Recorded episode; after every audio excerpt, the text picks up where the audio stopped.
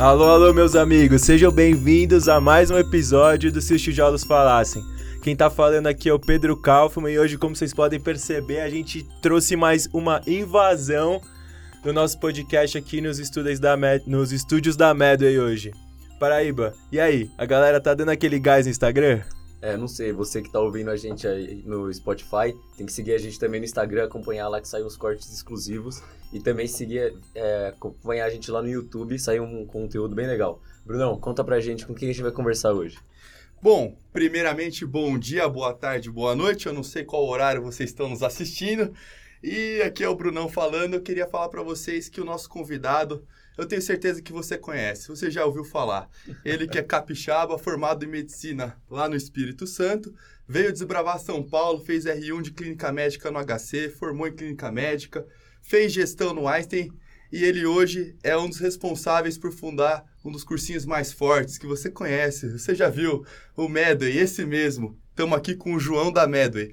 João, queria primeiramente agradecer a oportunidade aqui, a invasão que a gente veio aqui do nosso podcast.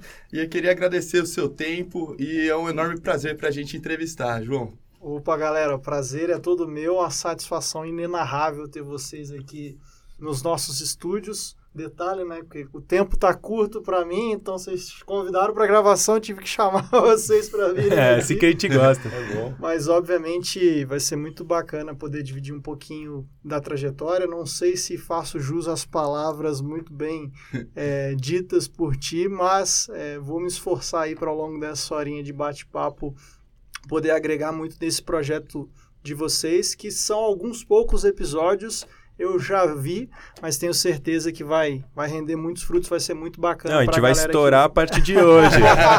é hoje, boa, boa. É o momento da é, turning point. É, é hoje.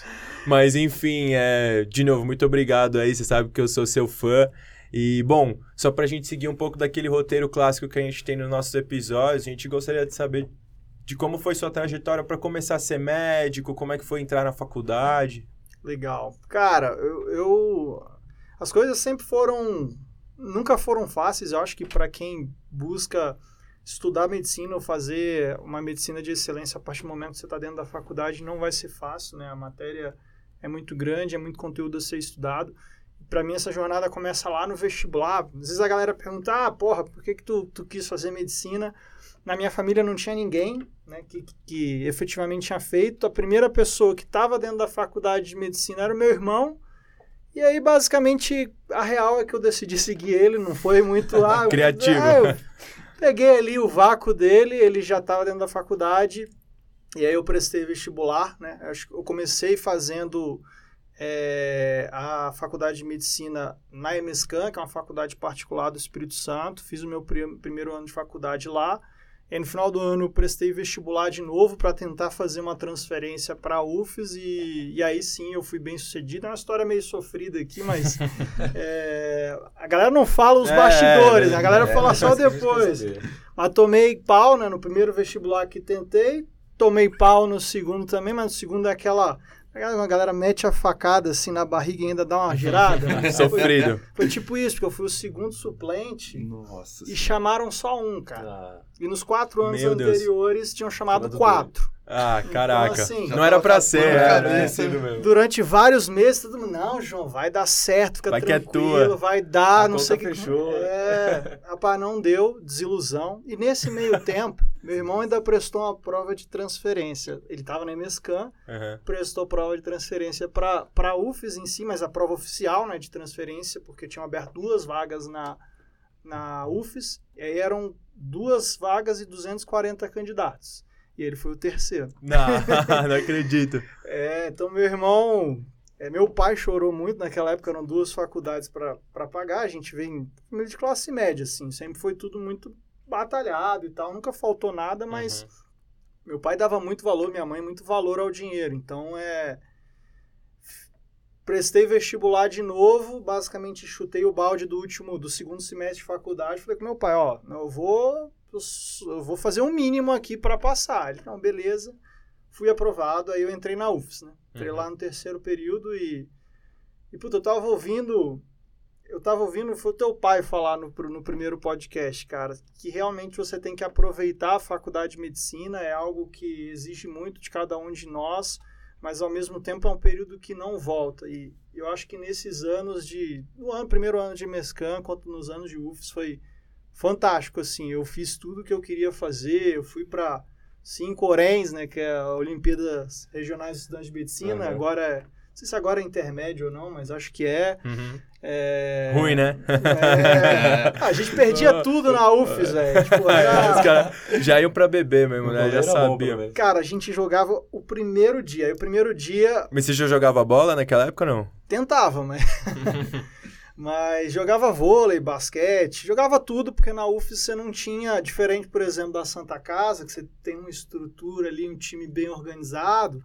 Na UFES, cara, era o catadão. Faz tá tudo, é. Quem ia, quem vai, eram 15, 15 pessoas iam, era quem dava para jogar. Uhum. E aí uma galera não levava tão a sério, bebia, então se, quem levava mais a sério jogava todas. E perdia todas, né? Porque não ganhava. e tinha que beber no fim, né? É total. Aí, segundo dia a gente tava. Né? O ano mais da hora, velho, foi o ano que a gente é, tinha caído, porque, puta, a gente era muito ruim. E aí a gente foi pra Série B. Uhum. Só que na Série B é aquele jogo disputado, todo mundo ruim pra caramba. Aí foi do caralho, assim, porque a gente foi campeão, é. troféu. Puta emoção, né? É, torcida, vibrava. foi animal, assim. Que da hora. E, e, cara, a faculdade é. Acho que a partir do momento que eu entrei na UFS, eu me dediquei muito, assim, para ser um, um, aluno melhor. É, acho que eu vislumbrava muito esse lance de. Pô, a responsabilidade que a gente tem como médico é muito grande. Então a gente tem que fazer o nosso melhor para atender muito bem os pacientes que vão estar tá sobre os nossos cuidados. Né? E, e aí foi isso. Eu, mas eu não deixava de aproveitar por conta disso. Puta, ia encalorada, uhum. churrasco de turma era sempre eu que organizava, comissão de formatura eu fazia parte. Então, é aquilo, né? Você consegue o contato com o cara que é o teu da, da comissão de formatura, o cara do cerimonial que organiza, você vai em um monte de festa de graça. é, né? lógico. Quem tá ouvindo aí, se achar que é furado entrar em comissão de formatura, pensa duas vezes. Ah, mais um exemplo é, aqui, né? É, mas o meu conselho é diferente. Aí, se você for para trabalhar, ó, você mesmo, se você for para trabalhar, pensa duas vezes antes de entrar. Que na minha, nossa senhora, Desabafo. Já desabafo do total. fundo da alma. É, essa. mas fica a dica aí. Puxão de orelha. Mas aí a faculdade foi indo e sempre teve vontade de fazer clínica? Sempre, cara. É, acho que foi muito fácil para mim, porque na hora da tomada de decisão, você vai olhar ali as grandes áreas. Eu sou um cara meio da ciência, do estudo, meio devagar também. Então, tipo, porra, clinicamente já surgia forte, né? Baseado nesse perfil. É, cirurgia geral odiava entrar no centro cirúrgico, então, puta, não era para mim. Automaticamente, tudo que vem junto com a cirurgia geral ou tem especialidade cirúrgica sai fora, velho. Uhum. Oftalmo, otorrino, tipo, anestesia pintava forte pela ciência ali, ficar de boa ali, entubava o paciente, ficava só observando, gostava. Mas eu acho que faltava um pouco mais ali do, do, do desse raciocínio clínico que eu curtia. Pediatria clínica da criança, mas, porra, quem aqui nunca foi jogar o caneta quando estava atendendo as criancinhas no ambulatório? Foi bulinado por uma criança, vai atender, começa a chorar. Eu falei, não é tanto para mim. Então foi meio que por eliminatória, uhum. mas eu gostava muito de clínica. E eu sempre pensei em fazer terapia intensiva depois, porque o lance paciente grave era algo que, que me movia. Assim. Eu acho que era um momento ali dentro da medicina que eu, que eu via realmente muita clareza a diferença que um atendimento médico bem qualificado fazia.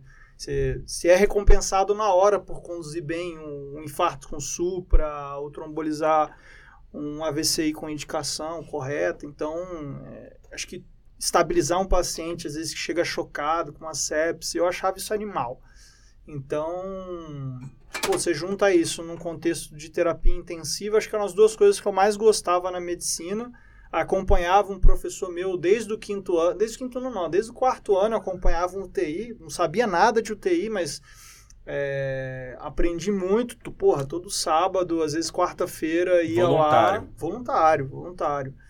E, e aí é onde as pessoas às vezes falam, ah, porra, ninguém nunca me deixou passar um central, ninguém nunca me deixou entubar. É, velho, não vem, essas coisas não vem fácil na atrás, vida, né, filhão? Não vem, tem que, tem que correr.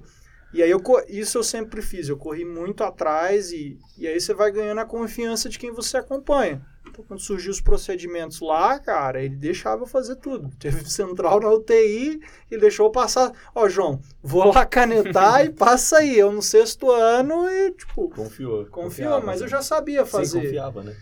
Então, é... Acho que uma das grandes um dos grandes pontos que eu saí com mais mão que os meus colegas, que ficavam às vezes reclamando, era isso. Pô, o que, que tu tá disposto a abrir mão para conseguir suprir esses gaps que quando for você ali dentro de uma emergência do pronto-socorro, como recém-formado, por vezes você vai precisar fazer. É, então, para mim foi muito disso. E, e aí, vindo para São Paulo, assim, sempre imaginei vir para as principais instituições daqui, porque Cara, aqui a, a medicina é em tese, né, é uma medicina de excelência e tem muito mais recurso, tem muito mais é, pacientes complexos. No meu pronto-socorro lá no Hospital das Clínicas do Espírito Santo, por exemplo, era porta fechada. Entendeu? A porta fechada, atendi, o volume era baixo, a UTI para o hospital inteiro tipo, tinha 10 leitos, acho que até menos.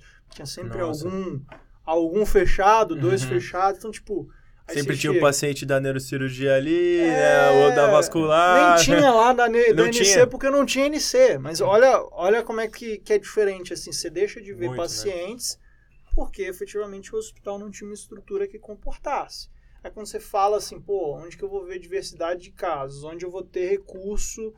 É, onde eu vou conseguir aprender mais como médico? Pô, é aqui em São Paulo. Então, vai pegar USP, Unifesp, Santa, IANSP, aí pô, no interior Unicamp, USP Ribeirão, são todos hospitais com uma complexidade muito grande que vão te oferecer isso, por mais que a residência seja realmente difícil, às vezes um perrengue.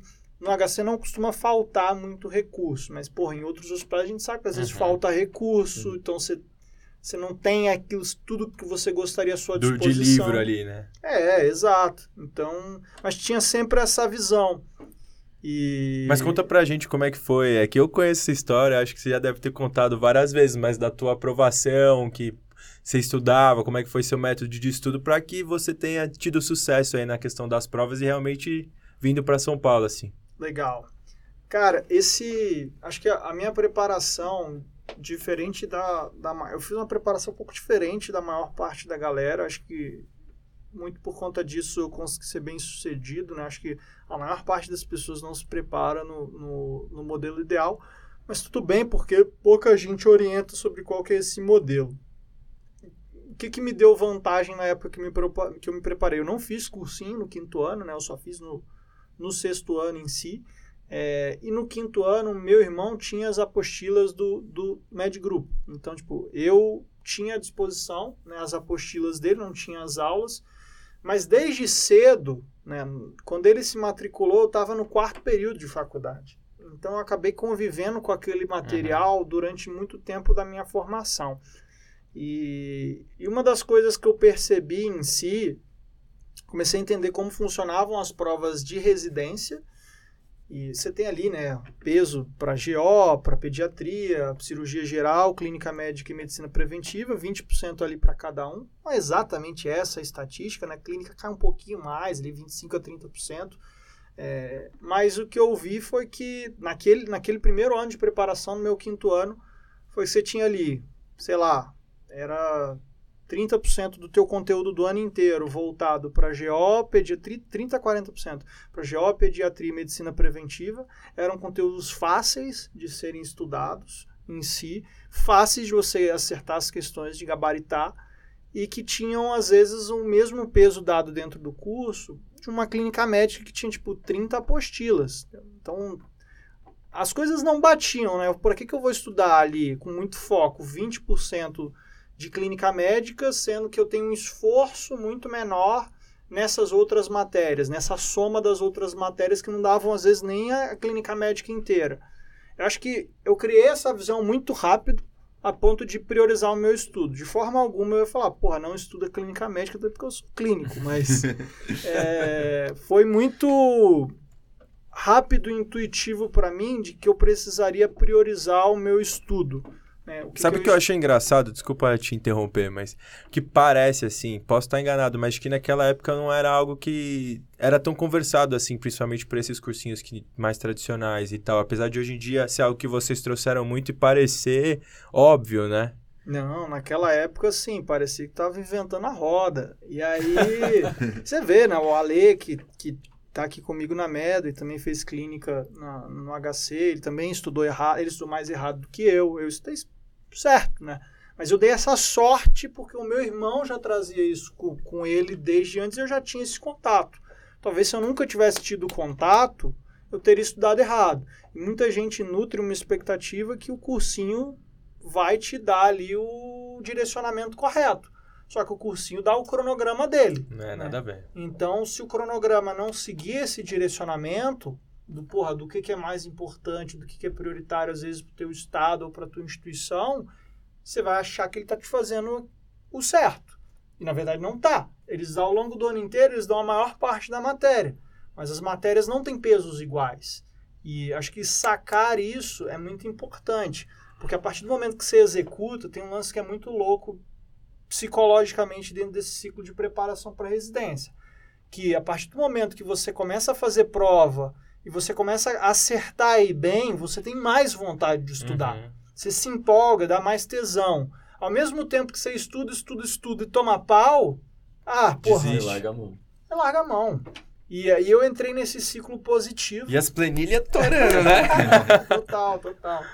É, e foi algo que você junta isso, a metodologia de estudo, é, a, a motivação em si do dia a dia, que é algo fundamental, né? Pô, são ciclos às vezes de um ano ou dois anos de preparo, às vezes até mais do que isso.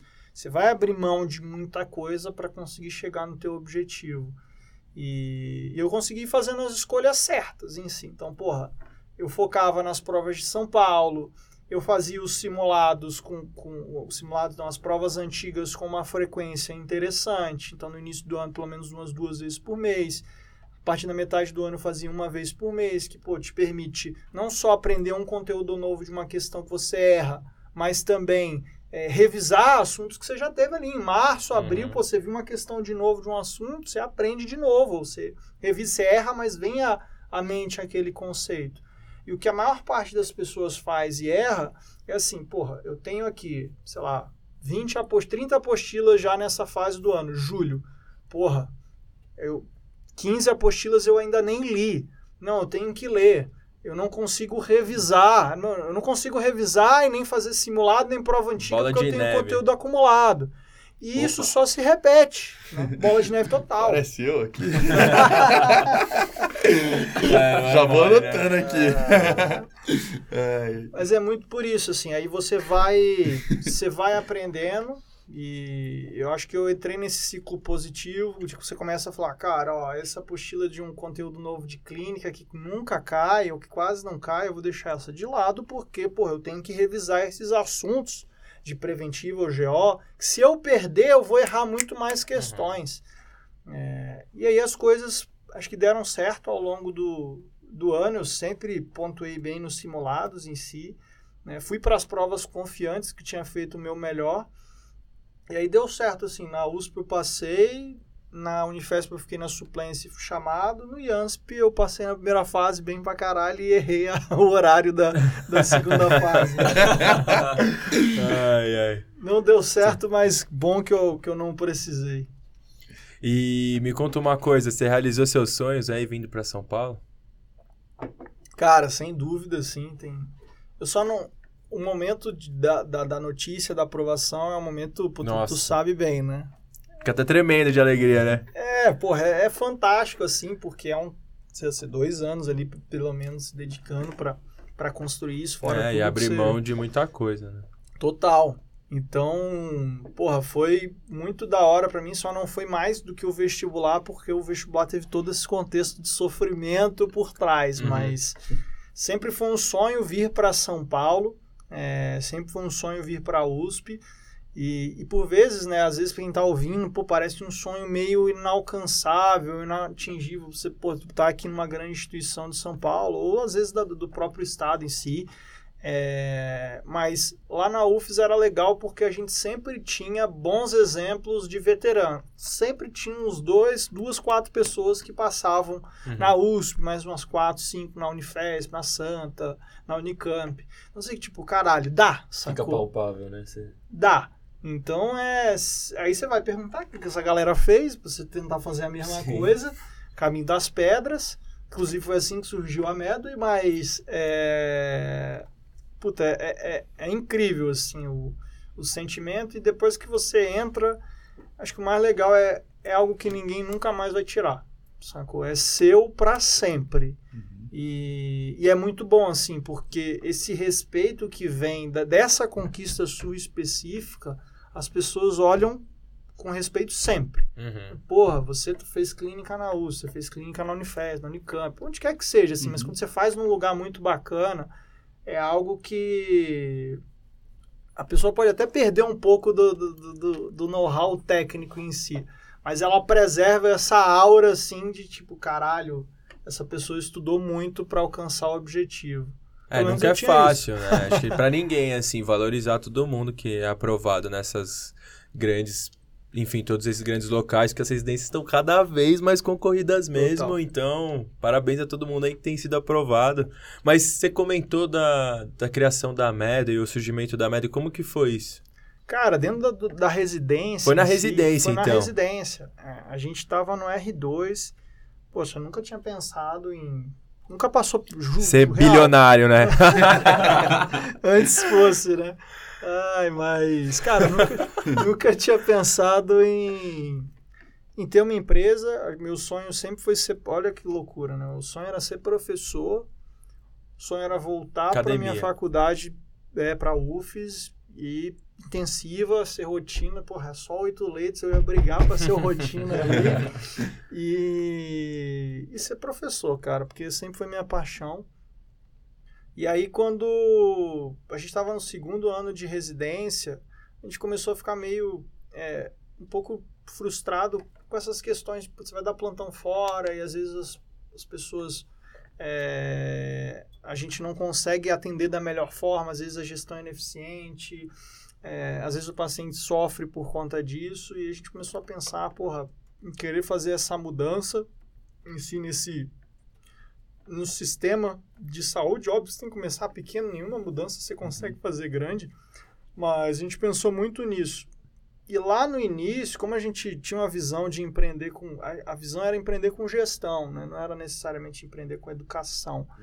É, mas muita gente, muitos colegas de faculdade, os geralmente os mais calouros, perguntavam: pô, e aí, como é que você estudou?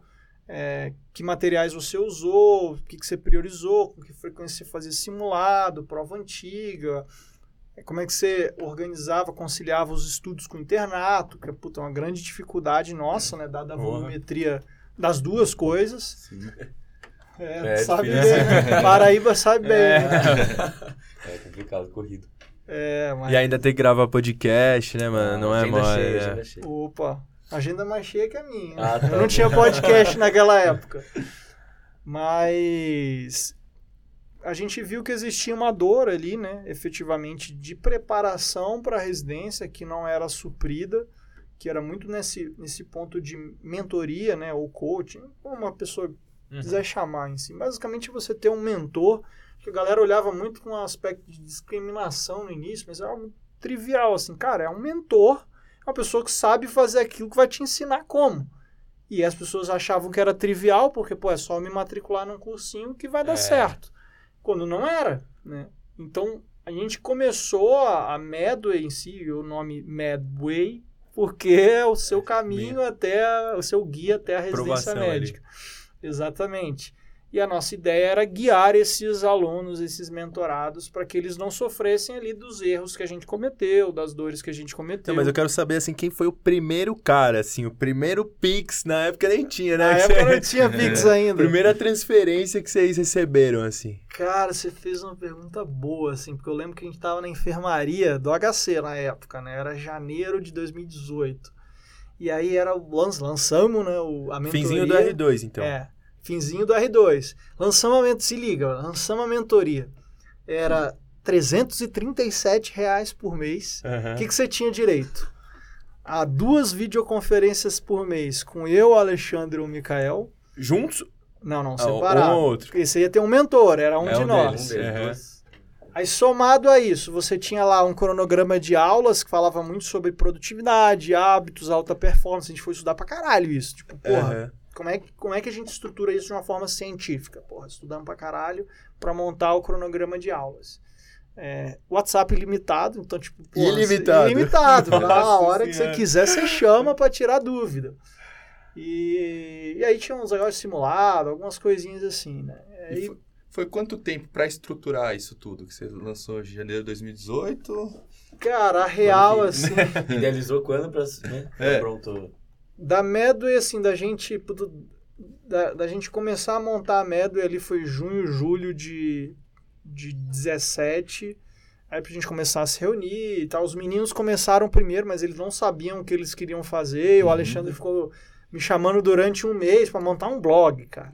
Eu falei, tá louco, velho. Porra, né? cheio de coisa pra estudar, tu quer montar um blog, tá louco. Não, e a prova do R meio que ali, imagino É, que junto com isso também é essa do tipo, pô, eu vou fazer uma subespecialidade, Tinha. qual, não. Poucas noites da minha vida eu não dormi, né? Quando eu fui tomar uma decisão, pô, fiquei quatro anos imaginando fazer intensiva. E quando eu fui tomar uma decisão de mudança de carreira, que era tipo, beleza, vou fazer o R de gestão, cara, não dormi a noite inteira, foi terrível, assim. Você é louco. É, Mas acontece, assim, acho que. Ainda bem que você não dormiu mesmo, né? Mas. Mas e aí, você tava falando do- desses primeiros clientes, por assim dizer mesmo. E aí ma- começou e a galera aderiu. Começou, e tu perguntou se estava tudo pronto. Cara, tinha, porra, tinha o módulo zero pronto, tá ligado? Você monta ali o mínimo, O resto você corre atrás. vê se vende. é. E aí, depois, ao longo dos meses, a gente foi, porque tinha ali Foi. Hotmart? Foi Hotmart. Naquela, não, na verdade, naquela Nem época era. foi uma outra empresa chamada EAD Box, mas tinha sido Nossa, muito né? ruim, assim, a experiência com eles. Uhum. Aí depois, tipo, no meio do ano, a gente acabou migrando para Hotmart. Mas, cara, foi isso. Lá, tipo, lança, vê se vai vender. Aí te vendeu 15 alunos, 15 doidos, resolveram fazer. doidos não, pô, você vai olhar hoje Era uma os 15 caras da mentoria. sua faculdade, né? Esses amigos assim, cara. Pior é que não conseguimos ninguém da nossa faculdade. É foda, É prestígio foda, lá né? embaixo. Mas você acha que a galera vai ser o primeiro a te ajudar? Cara, era outros tempos, né? Ninguém fazia mentoria e tal. Uhum. Mas foi super legal, assim, que a gente, pô, conseguimos vender alguma coisa, conseguimos, começamos a gerar valor pra essa galera. E aí, É boca a putz, boca, pesado. Boca a boca, não tão pesado, porque eram só 15. Uhum. Mas é, a gente tinha algumas ideias de, de produtos subsequentes, né? Então a gente já tinha. O legal foi que, por mais que as pessoas não comprassem, que eu acho que era algo que deixava a galera muito cética lá atrás, no final do ano era 4 mil reais para você fazer esse acompanhamento, por mais que seja um acompanhamento 100% individualizado. Uhum. É, a galera não, não aderiu em massa porque não era algo que existia. Não, tinha, Tipo- não era validado, né? Era um MVP ali, não era isso? Total, total. E mas isso aqui, aquilo ali deu mais um gás pra gente do tipo, pô, Gostoso, pô. é interessante, pô, tem uma atração, a gente tá levando valor pra essas pessoas. E aí na, na metade do ano em si, aí a gente fez um planejamento super bacana para lançar o nosso curso de prova prática online, que era o CR Medway. E aí vocês já estavam lá no Einstein. É, aí a gente já tinha passado, eu e o Ale tinha passado na residência do Einstein. Vocês foram colegas. Fomos colegas de. Só vocês dois, né? Só Porque nós dois. São só duas vagas, né? Isso, Só duas vagas. imagina, a resenha violenta. É, foi é um capítulo à parte só para falar da residência do Einstein, mas cara, antes disso foi loucura, né? Porque tipo, entre o final, o final de 2017 é assim, sei lá, a gente devia dormir 30 horas na semana assim, de, de resto era era R2, era plantão fora, era trabalhar na Medo em si, produção de conteúdo, Uhum. Instagram e, e é, preparação para a prova de, do R3 de administração de saúde, porque a gente tinha que estudar, né? Eram duas vagas só, era eu e ele. e, Tinha que ser nós, Tinha né? que ser nós. É. E um outro, não, eu não vou fazer se você não fizer. Então, tipo, Ah, a gente teve esse estudava compromisso. junto. Ele ia pra É. que caminho? Já pensava em gestão antes ou também não? Não, não, Tudo- nunca pensei, cara. É assim, meu caminho sempre foi certeza de intensiva. Não, e o, o, Mi- O Ale, Ale- o Ale, o Ale- o Ale ia pra cardio. ia pra cardio. É, ele ia pra Nossa. cardio, queria fazer cardio. Os dois trucaram ali, vambora. É, vambora. É isso aí. E aí deu tudo certo, cara. Foi muito legal, porque no início do ano começamos a MEDA e aí tivemos ali os 15 alunos, aí entramos, passamos na residência, é, começamos a fazer a residência, e aí eu sinto que assim, a vida ela só melhora, cara. Tipo, na faculdade, puta, do vestibular pra faculdade a vida melhora, terminar a faculdade pra ser médico a vida melhora, você entrar na residência piora, mas melhora, porque porra, você tá no caminho da, da especialidade. Você forma, melhora, porque agora você é especialista. Então, é uma jornada que vale muito a pena. E aí a gente fez esse ano de, de administração e saúde, acho que foi essencial para a gente ampliar o nosso leque de como pensa, é, como é pensada a administração em si de qualquer coisa, não, não só de um ambiente hospitalar, uma UBS, o que quer que seja, mas os conceitos eles se aplicam a uma empresa. E a gente Sim. tinha uma empresa, né? A gente tem uma empresa. Então, pô, a gente aplicou muito do que a gente aprendeu no, no Einstein aqui na Medway. E, e aí foi bacana, porque aí a gente tocava em paralelo, né? A residência de administração, diferente da clínica, foi bem tranquilo. Dava pra trabalhar bastante fora ainda. Dava, Dava. bastante plantão. Dava, cara, a gente trabalhava mais na Medway do que dava plantão, mas mantinha uma rotina ali só pra a bolsa, mais uns quatro plantões no mês pra dar uma segurada. A gente sempre E investir conviveu- na Medway, né? Ou não? Investindo tudo na Medway. É, tudo na Medway. É, na verdade, a gente chegou a investir pouco na empresa, pouco que eu digo, porque acho que lá no início a gente colocou, sei lá, era cada um colocou 5 mil reais para fazer as coisas, ah, fazer o logo, fazer o site, fazer Uhum. lá. E aí Ah, até que era bastante pra, sei lá, quatro anos atrás, não é isso? era, mas assim, também foi aos poucos que a gente Ah, foi tá, não colocando, foi numa né? paulada só. Não, Ah, tá. porra, só eu sou mais mão de vaca aqui dentro. Então, é, é, tipo, eu lembro até hoje, o Alexandre falou, não, o Mika falou, não, vamos fazer um logo, vi um design aqui, pá, 700 reais. Você Você é tá louco, louco, me dá chá um que eu faço, aqui, é. né? ele Tá legal foi. aqui eu faço. É, tanto que o logo mudou, não é mais o mesmo, né? É, alguma Mas- hora chega nessa de reestruturar a marca, assim, né? sim, sim, era um... Nossa hora vai chegar também, se Deus quiser, que Paraíba tá sofrendo pra fazer as coisas. Putz, já tive no teu lugar, cara. fica É. tranquilo que melhora. Não é legal. Mas, cara, aí as coisas foram tracionando. Em 2018, ali no meio, a gente tinha uma visão muito clara de que é, na prova prática em si, que é uma etapa muito específica, principalmente das provas daqui de São Paulo, existia um gap muito grande entre a, aquilo que era oferecido e entre o que o aluno precisava para ser aprovado. Então, assim, não tinha ali é, os checklists das estações que são cobradas dentro da prova prática em si. Não tinha comentários das estações dos anos anteriores. Ah, então, pô, quais são as doenças que mais caem? Como, isso, como caem? Como, é o, como as estações se passam? Quais são as perguntas mais feitas? Nada disso existia de forma disponível. E aí acho que vem uma outra característica nossa que a gente sempre, pô, a gente sempre se dedicou muito para oferecer o melhor para o nosso aluno. Então vai ligar, essa informação não era disponível, então para quem nunca fez prova de residência, prova prática, os checklists não eram liberados, as estações não eram liberadas, era um limbo. Uhum. Então, o máximo que você tinha, tipo, ah, é um bizu de um colega que passou por colega geralmente mal escrito, porque tem muito do subjetivo na hora da prova prática, né? Uhum. Então, se você se você às vezes erra, você vai por um caminho, é um fluxograma que te leva por um caminho diferente. Então, não tinha muita é, concordância entre esses documentos.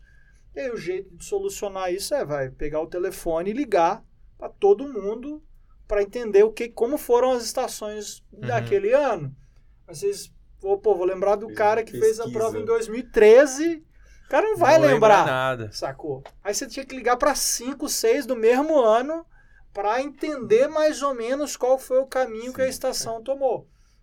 E aí a gente fez, pô, acho que a gente ligou naquela época umas 500 pessoas. né? Cada um ligou ali para mais de 150 pessoas. E aí a gente ficou com uma visão claríssima de como era a prova prática, das estatísticas, os checklists prováveis, montamos, estruturamos tudo isso. E aí a gente viu que dava para transmitir esse conhecimento online. Tipo, porque o padrão era você ir fazer um curso presencial Uhum. de três dias. E que não te dava essas informações organizadas. A gente falou, cara, vamos simular as estações acontecendo. Então, tipo, a gente gravou, aí foi no, foi no consultório, as coisas raiz de empresa no início, né? Vai no consultório do primo do Mikael, aluga uma maca, chama um amigo, é uma amiga, a Mari.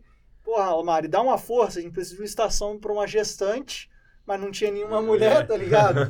Aí ela foi, botou tipo um lençol na atriz ali.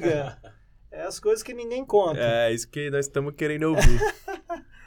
Mas, puta, aí a gente fez um curso assim, animal, foi muito legal. Cobramos, sei lá, 700 reais no início, né? O, o- o Uhum. curso, na época que a galera fazia, cobrava 7, 8 mil reais. Então, pô, a gente fez um Caraca. curso super acessível e com um valor absurdo. E, e aí, cara, não deu outra. Tipo, em 2018, a gente teve uns 500 alunos. Caiu na boca da galera, assim, pesado. Assim, todo mundo tava fazendo prova prática. Pô, tu vê o curso da merda, o curso da merda. A gente fazia as correções de prova, a- as de véspera, a revisão de véspera. Então foi um puta boom, assim. A gente teve muita aprovação.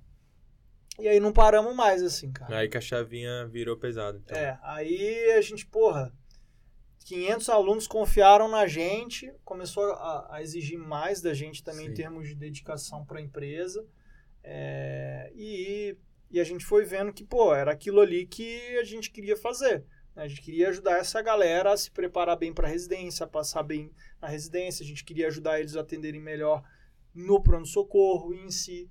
E, e aí, desde então, foi quase que dedicação full para a empresa. Né? Em 2019, a gente lançou o PS Medway, que era o curso de medicina de emergência. Então, temos hoje também um curso hoje muito mais robusto do que em 2019, só com a galera fera aí da- das principais é, instituições aqui de São Paulo.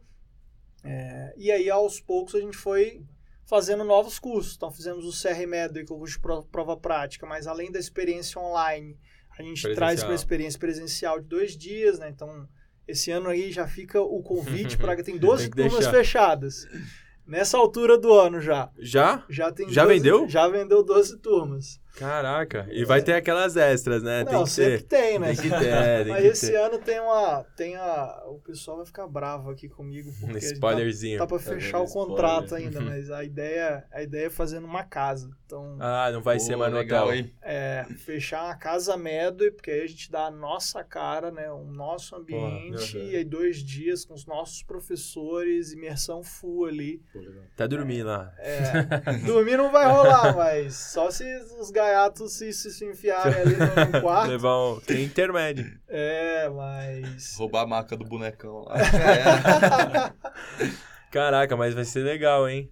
Vai, vai ser da hora. Mas aí as coisas foram fluindo de uma forma que parece muito fácil, assim, de como você tá contando pra chegar hoje, que a gente tava também tirando algumas informaçõezinhas ali com o Luciano lá fora, de duzentos e tantos funcionários, fora o time de professores, e aí também planejamento pra, sei lá, o final do ano, toda estra- essa estratégia de, de crescimento. Então, o que eu quero saber, assim, também, como é que foi pra você, que acho que é um desafio que a gente está tendo aqui com o nosso projeto do podcast, que é de você se aventurar e botar a cara para falar no microfone sem ficar gaguejando, é, você ir no Instagram e não ter vergonha de ficar postando essas coisas. Você sempre foi um cara assim que tinha facilidade de se expor nas redes sociais ou para você nesse comecinho era Instagram mesmo, nem Era Facebook? o Facebook na, na primeira. No início em si. e- Não, óbvio. é óbvio, né? Ah, mas não, não se sinta sozinho, cara. Estamos juntos nessa. Lá no início, pra você ter uma ideia, o, o Mika ele sempre teve um talento maior com a câmera, assim. Ele é um cara que Ele conseguia entrar e falar, e o discurso. Fiquei, às vezes eu ficava bravo, velho. Porque você fazia Roubava o roteiro. porque que você ia falar. E ele conseguia ler e replicar o roteiro de uma forma assim animal. E eu, o Alexandre, assim, era corte por corte, tendo que editar um parto. Mas lá no início, como eu fiquei muito responsável por essa parte do conteúdo gratuito, eu tive que aprender a participar ali das redes. Eu tive que aprender a gostar disso, na verdade, porque eu não gostava. Eu sou um cara mega reservado. É, não sei se hoje parece, mas naquela época, cara, eu tinha uma foto no Facebook, que era a foto do perfil. Eu nem Instagram tinha. E eu odiava aparecer. E, e aí o que, que aconteceu? Como toda hora eu precisava, a gente precisava de alguma coisa para parar, ah, grava um conteúdo para falar disso e daquilo. E eu tinha que ficar pedindo para os meninos, e às vezes eles eram indisponíveis por, por outros motivos. Ah, eu comecei a, eu mesmo vou gravar. E aí você vai gravando e tal, você vai tomando gosto pela coisa, vai melhorando. Vai se soltando. Vai se soltando. É natural, assim. Como qualquer, é tipo, cara, vou entubar vai errar a primeira, vai fazer mal a segunda, aí vai acertar a terceira, vai achar que domina na quarta, vai mais esôfago de novo. E aí você vai melhorando, vai se soltar. Aí você vai vendo do jeito que as pessoas gostam, que você se comunica. Aí daqui a pouco você vê que começa a voltar muita gratidão, sabe? Um negócio incrível para combustível pra gente. Quando chega ali o final do ano, em janeiro, fevereiro, começa a vir as listas e as mensagens, cara. Porra, é o trabalho de um ano inteiro que você vê ali o aluno que acreditou em você, acreditou naquilo, você acreditou nele e ele foi aprovado onde quis, né? Ou ela, porra, é. É que esse feedback ele é bem objetivo, né? Da nossa parte, como a gente produz conteúdo no sentido que é mais um bate-papo e tal, não vai ter nada que uma pessoa vai prestar uma prova ali, vai ser um sim ou não, né? Às vezes fica um pouco complexo, mas esse, enfim, esse, quando tem esse retorno do público mesmo, às vezes até um colega hoje me parou lá na Santa, assim, só pra falar, pô, eu não, eu não tava com tempo, mas o episódio do meu pai foi foda mesmo. foi do, do é, caralho. É, pô, ele, pô, episódio do seu pai já escutei, foi animal e tal, então esse feedback quando tem, assim, realmente é combustível, né? Pô, delícia, cara, legal demais. A gente Sim. encontra a galera, seus amigos e até pessoas que você viu, trombou no hospital, outros residentes. Não, te já e... deixar com ele aqui Ou... no ao vivo, ó. É... Você pode ficar com alguns aqui. Que isso? Você tá sai espalhando aí. Se os tijolos falassem. Ah. Sigam aí, ah. arroba se os tijolos falassem. Aí, ó. Isso aí. No Instagram. E, Boa. obviamente, aqui no podcast, sigam em todos os reprodutores, em todas as... Reprodutores mesmo. É. é. E, bom, e me fala uma coisa que vocês têm os podcasts de vocês, né? Como é que foi também a criação? Porque eu sou um cara que sou viciado em podcast, eu falo isso toda a gravação de todos os episódios, porque eu sou mesmo ah, e eu escutei todos de vocês, até aqueles que era da. Acho que é finalmente residente, né? Que o cara Sim. vem da especialidade e tal. Eu pegava lá a. A colega lá passou em GO, velho. Eu já sabia que eu queria a clínica, tá? Mas eu ia lá, eu escutava todos, porque eu curto muito. Como é que surgiu aí essa questão de, de gravar podcast também? Cara, aqui a gente sempre gostou muito também da, da mídia podcast. Acho que a gente demorou até para fazer porque... Porque já estava em alta, né, quando vocês começaram. Já, cara, o, o projeto para ele sair do lugar demorou mais de um ano. Porque demorou eu, mais que uma média aí, inclusive. Eu fiquei bravo, velho, porque, assim eu falei com, com os meninos, parecia até que a gente era empresa grande, velho. Puta, ai, decide isso e aquilo, e blá, Só blá, blá. Né? Aí, tipo, putz. Aí a gente montou esse estúdio aqui, né? Que animal. Mas demorou, mas a gente montou, comprou os equipamentos e tal, e, e aí eu já tinha... Acho que a visão em si eram duas, assim, duas coisas que a gente queria passar, porque são dois podcasts. O primeiro é o projeto R1 São Paulo. A ideia é trazer aprovados, né? Então, quem, quem não segue, aproveite e segue lá o projeto Tem São Paulo.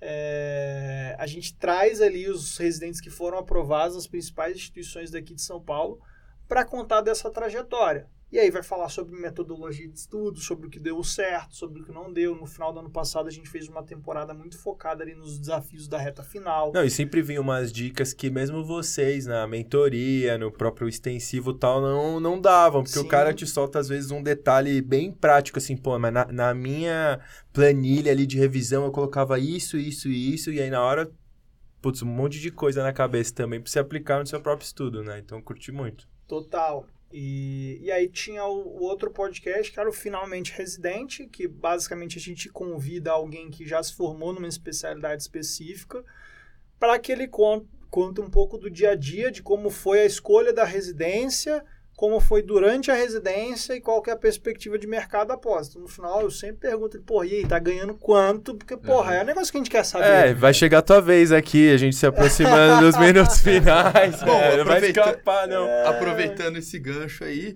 para você que tá ouvindo pela primeira vez aí o nosso podcast, é, o nosso também tem esse intuito, o nosso público é justamente é, entrevistar médicos em diferentes estágios, seja residente, seja ele já formado, seja ele formado de longa data, que é trazer a história, a trajetória. Como é que foi o processo de escolha? Olha isso que legal, o João, ele que pensava ali, fazer o TI nichado, voltar para a faculdade de origem, ensinar permaneceu né, o espírito de ensinar. Eu achei muito legal o ensino desde o começo, esse desejo de, de ser professor, de trazer, se manteve e até ampliou. Talvez hoje você possibilita o ensino para muito mais pessoas do que você faria lá localmente, né? É muito Sim. bacana essa, essa trajetória. Então, se você não ouviu os outros episódios, tem muita história bacana aí. Tá perdendo conteúdo, é. né? E... Total. Mas aí, João, hoje em dia, assim, quais são os planos, futuro pra, os planos futuros para a Medway? Ah, hoje, hoje, qual que é o nosso momento em si, né? A gente está muito feliz com, com o que a gente conquistou até agora. Então, é, recentemente a gente fechou as estatísticas de aprovação é, desse último ano em si. Então, a gente fez a, a gente teve aprovações entre 40% e 50% das principais instituições. No ano passado, a gente já tinha tido dois terços, né, mais de 60% dos aprovados na Unifesp. E ano a ano a gente vai subindo as aprovações de cada uma das principais instituições daqui. Então, quando você olha USP, Unifesp, Unicamp, USP Ribeirão, Santa Casa, IANSP, é, Einstein, todas elas a gente bateu ali em torno de 40% a 50% dos aprovados. Para você chegar e falar, cara, em, em quatro anos de Medway, metade dos aprovados em qualquer instituição daqui de São Paulo fez algum dos nossos cursos, é animal, é assim. É a maior prova do resultado, né? Exatamente. A prova é isso, é o resultado não tem o que falar. Não tem, questiona, não Exato. tem questionar. Exatamente. É a prova que funciona o conteúdo e toda a estruturação do curso. E é legal porque tem pouco... A gente não não tem tanto tempo, pô, são quatro anos. Aí as pessoas perguntam, pô, em quatro anos, como é que vocês conseguiram tanta aprovação? Cara, é um foco insano no que o aluno precisa, né? Então, a gente está sempre fazendo pesquisa e perguntando e testando e trazendo novidade e trazendo inovação para o meio. Então, foi assim com o CR Medway, né? online, depois presencial. É, hoje a gente tem os nossos cursos extensivos, então tem um extensivo programado, que é um extensivo de dois anos. Né? Então, o aluno faz no primeiro ano que a gente chama de extensivo base, em si, que a ideia é construir o arcabouço do que ele precisa para evoluir ao longo do quinto ano, e no sexto ano ele faz o extensivo São Paulo, né? hoje é o, o nosso extensivo preparatório, uhum. ou do sexto ano, ou do, da, da galera que já prestou prova, mas é, não passou, que uhum. terminou o sexto ano e, e, não prestou prova, a galera faz o extensivo São Paulo, que é o nosso extensivo é, de um ano. Tem o R+, tem, tem os cursos de R+, hoje, então, puto, R3 de clínica médica tá bombando pra caralho, assim, mais um, mais um momento onde a gente entendeu o que, que tava faltando, o que, que a gente podia fazer melhor, e assim, você vai olhar, é, é fino ali, sabe? Trouxemos os melhores especialistas, as aulas são dadas por especialistas, todas as questões são muito bem comentadas. Então, o aluno do R+, ele precisa disso, sabe? Ele, ele foca mais tempo em questão do que em aula. Então, tá tudo muito uhum. bem comentado ali dentro. Tem o R+, cirurgia, que segue esse mesmo padrão. Tem o PS Med, que é o nosso curso de medicina de emergência. Aí tem a mentoria também, que é o programa principalmente focado é, no R1.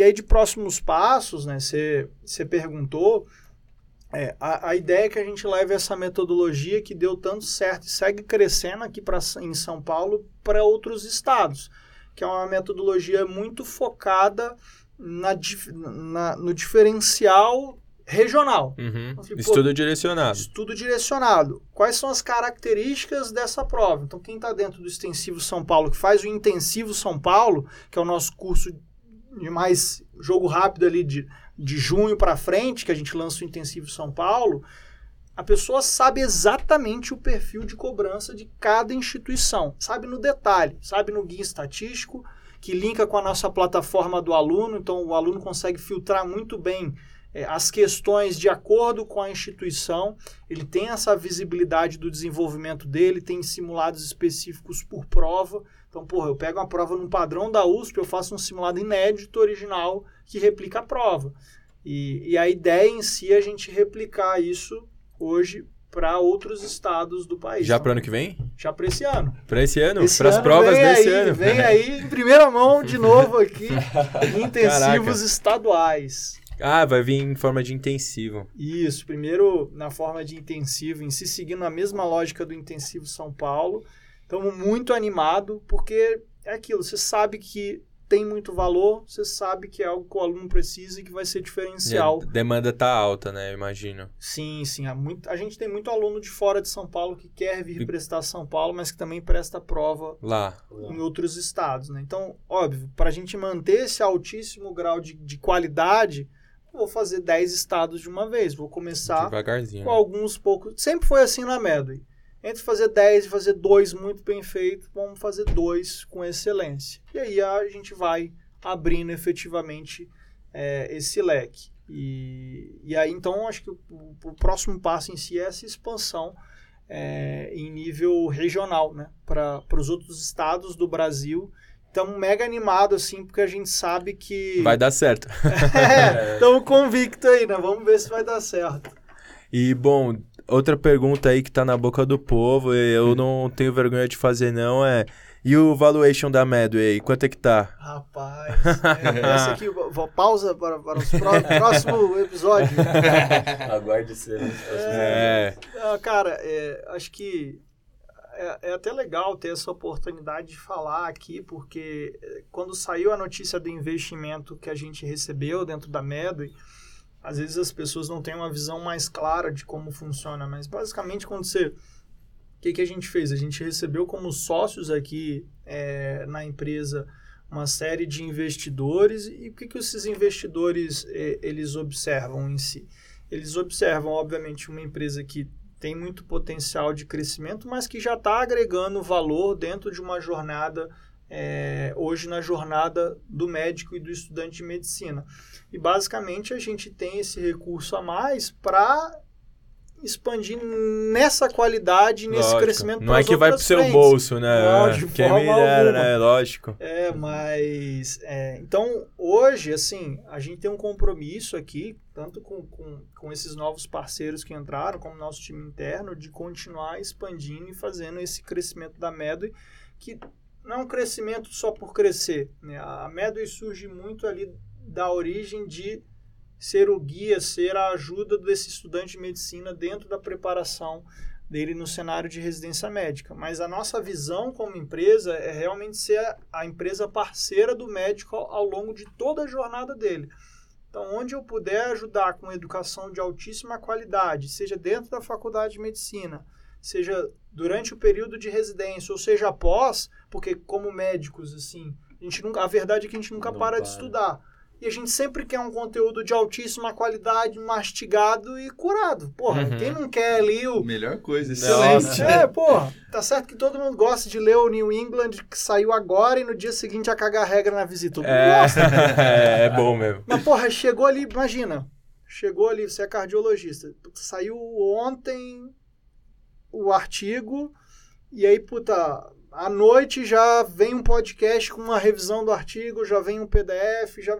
Pô, você tem uma solução educacional, isso que a gente nem tem, né? Mas imagina pro futuro, você É. ter algo.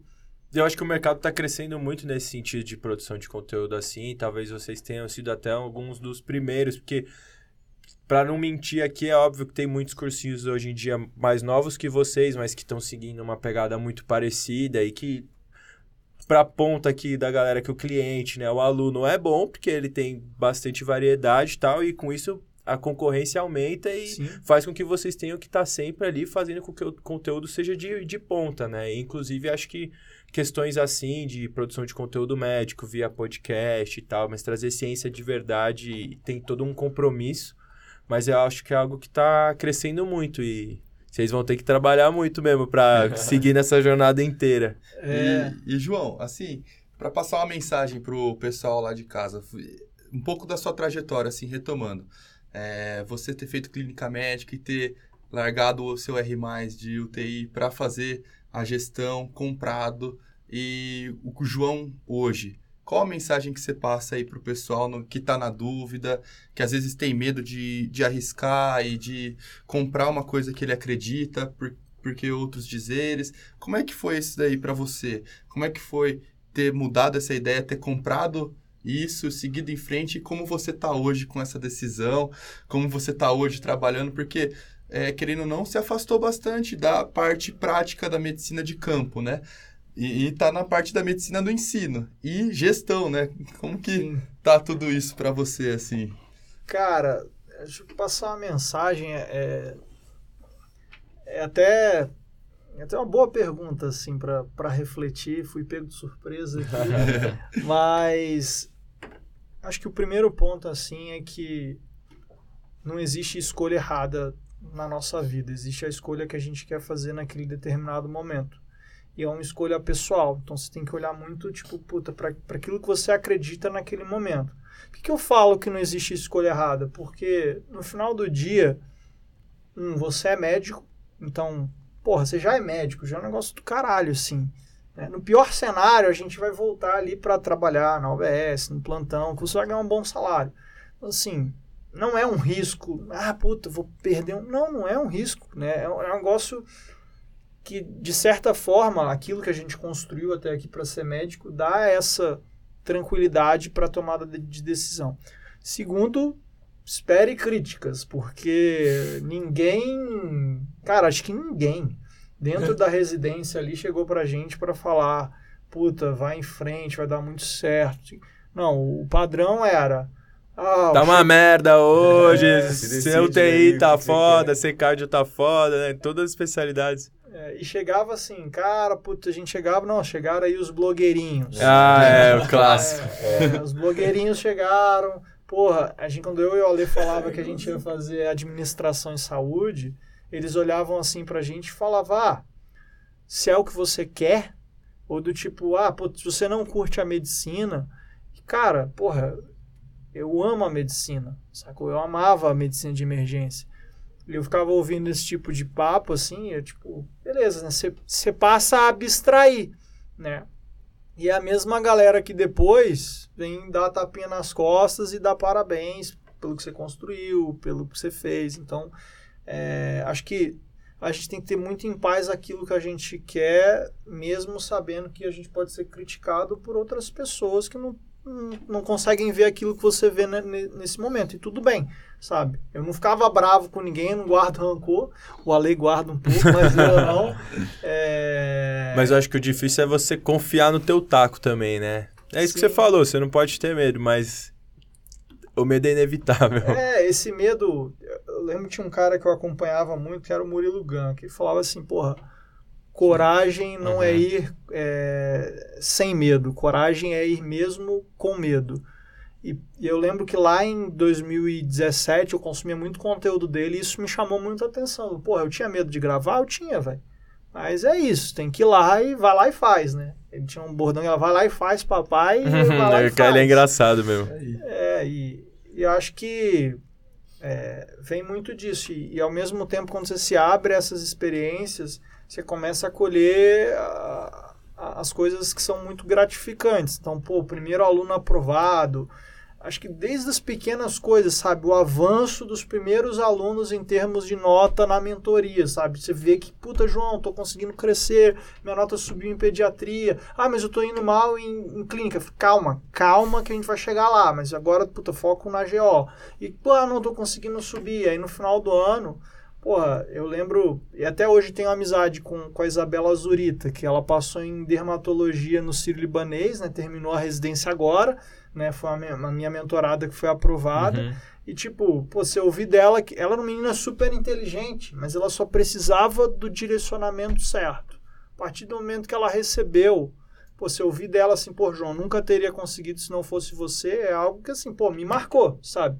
Ela me marcou na história da Medo e vou sempre lembrar, porque aqui a gente sempre acreditou que qualquer um poderia alcançar a residência médica que quisesse, contanto que se, se dedicasse, se esforçasse, que desse o seu melhor. Não é fácil, não é nada trivial, a gente abre mão de muita coisa, mas a gente acredita que qualquer um é capaz. E por que a gente acredita nisso? Porque as pessoas têm que ser capazes, cara. Se a gente quiser mudar mesmo a assistência médica lá na ponta, isso começa muito com a própria pessoa, querendo ser melhor, querendo chegar numa residência melhor, querendo se desenvolver. Não, animal. Muito obrigado aí, João abriu aqui seu, seu coração aí. Não, e Brunão, agora nós vamos para onde? Vamos pro bar? Não, vamos para onde? vamos para casa? Não, para onde que a gente vai? Vamos para cima. Vamos pra cima. o lugar possível. vamos para cima. Bom, João, valeu mesmo aí pela oportunidade pode ter certeza que os meninos vão sair daqui muito felizes, bem motivados também a continuar aí a, a, nossa jornada, ver se a gente pode pouco a pouco também ajudar a transformar a medicina no Brasil. E para você que tá aí, a gente que tá no seu ouvidinho já sabe, né? Fica de olho e a gente se vê no próximo episódio. Tchau!